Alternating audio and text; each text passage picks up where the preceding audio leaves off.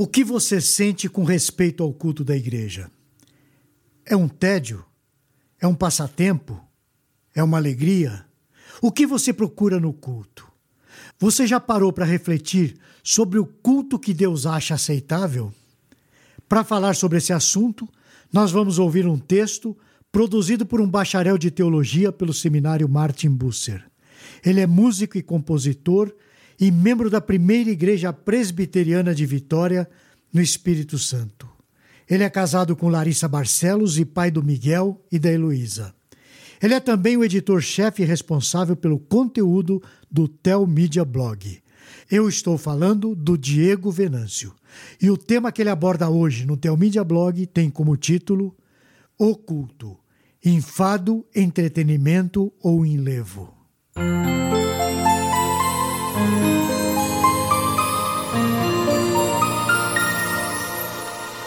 O culto cristão muitas vezes tem recebido pessoas com mentes vagas, distraídas com tudo que existe ao redor. Olhares perdidos e vidrados demonstram que o corpo está presente, mas a mente vagando no infinito. Parece que a nossa geração é uma geração hiperestimulada em frente à televisão, uma geração não dada à leitura, à reflexão. Essa geração está despreparada para passar poucos minutos de concentração ouvindo a palavra de Deus sendo lida, exposta e aprendendo o que ali se ensina. Parece que não há mais expectativa quanto ao culto. Parece que não há mais entendimento sobre o propósito de se estar ali. A noção de estar na presença de Deus sumiu, assim como sumiu a ideia de que o pregador se faz boca de Deus ao abrir as Escrituras e a expô-las. É claro que eu não posso avaliar corações, pois esses são um terreno sagrado do Espírito Santo de Deus. Entretanto, o que eu posso avaliar externamente é que as pessoas têm se empolgado mais ao encontrar os amigos no final do culto do que encontrar o próprio Deus. E para tirar as pessoas dessa inércia mental, Parece que o louvor precisa estar acima de 100 batimentos por minuto. Precisa ter agitação, senão as pessoas dormem. Não pode haver introspecção, senão as pessoas se deprimem. Afinal, a vida já é muito dura. O que vemos antes de começar o culto e quando ele acaba é uma total irreverência. Mais uma festa é armada, parecendo que nada sério foi dito do púlpito. Parece que a semente do sermão já foi roubada, já na saída da igreja. O que parece é que existe uma batalha entre o culto e o tédio. Quando Deus não é suficiente no culto, nada mais é importante. Quando o culto necessita de muitos adereços para enfeitar, é porque se perdeu o coração. O que sobra disso são apenas ritos, sem o menor sentido. Deus, através do profeta Isaías, faz duras acusações contra a adoração do seu povo. Veja algumas dessas acusações. A primeira aparece em Isaías, capítulo 1, versículo 3. Vamos ler. O boi conhece o seu possuidor, e o jumento o dono da sua manjedoura. Mas Israel não tem conhecimento, o meu povo não entende. Vemos aqui que o povo abandonou o Senhor. O povo andava desobediente tanto na sua vida, longe dos padrões estabelecidos por Deus, quanto nos ritos oferecidos por Deus.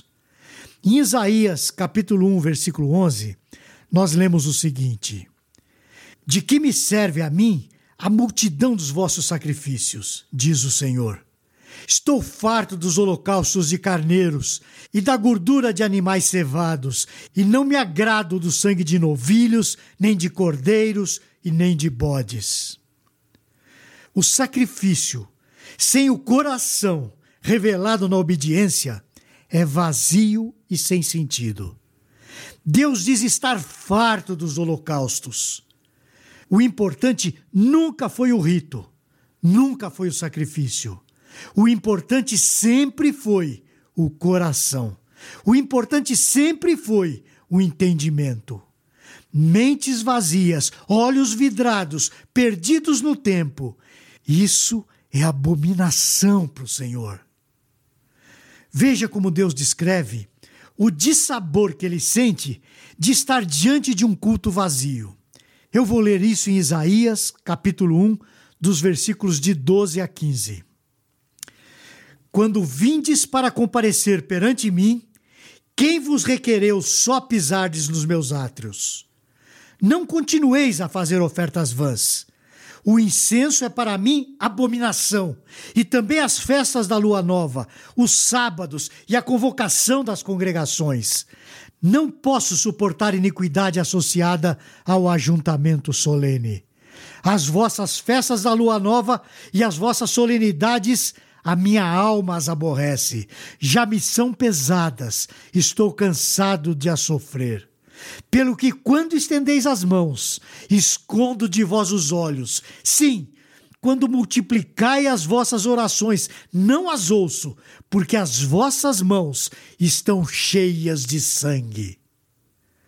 É necessário haver uma vida sincera diante de Deus, no íntimo, no particular, para que o culto público com a congregação tenha vigor, tenha aceitação de Deus.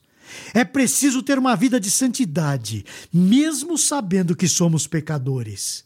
Mas pecadores que lutam contra o pecado, que evitam os pecados grosseiros e também tentam não cair em antigas falhas.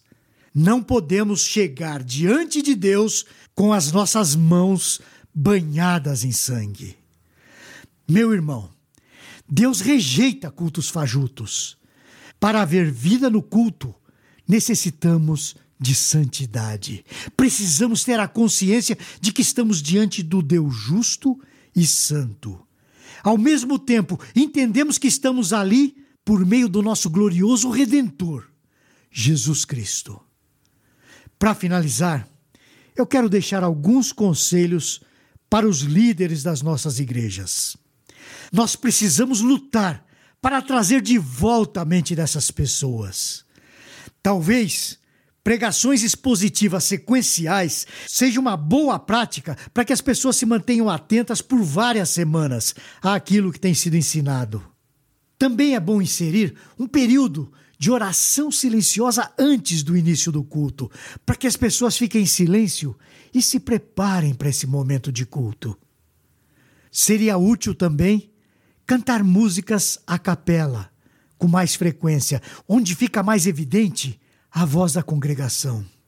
Essa prática faz a congregação ficar menos passiva durante o culto. Somente despertando o entendimento crescente do que é o culto, o que ele representa e qual a sua importância, é que podemos resgatar alguns dos irmãos perdidos no tédio. Que Deus o abençoe nessa tarefa tão difícil de resgatar esses irmãos. Até a próxima semana, se o Senhor o permitir. Você gostou deste post? Então compartilhe essa mensagem com seus amigos, sua igreja e familiares. Coloque o seu e-mail no nosso blog para não perder nenhum post. Siga-nos no Facebook, Instagram e Twitter. Conheça a Telmídia, vídeos cristãos para você e sua família. 15 dias grátis. Assista quando quiser, onde quiser.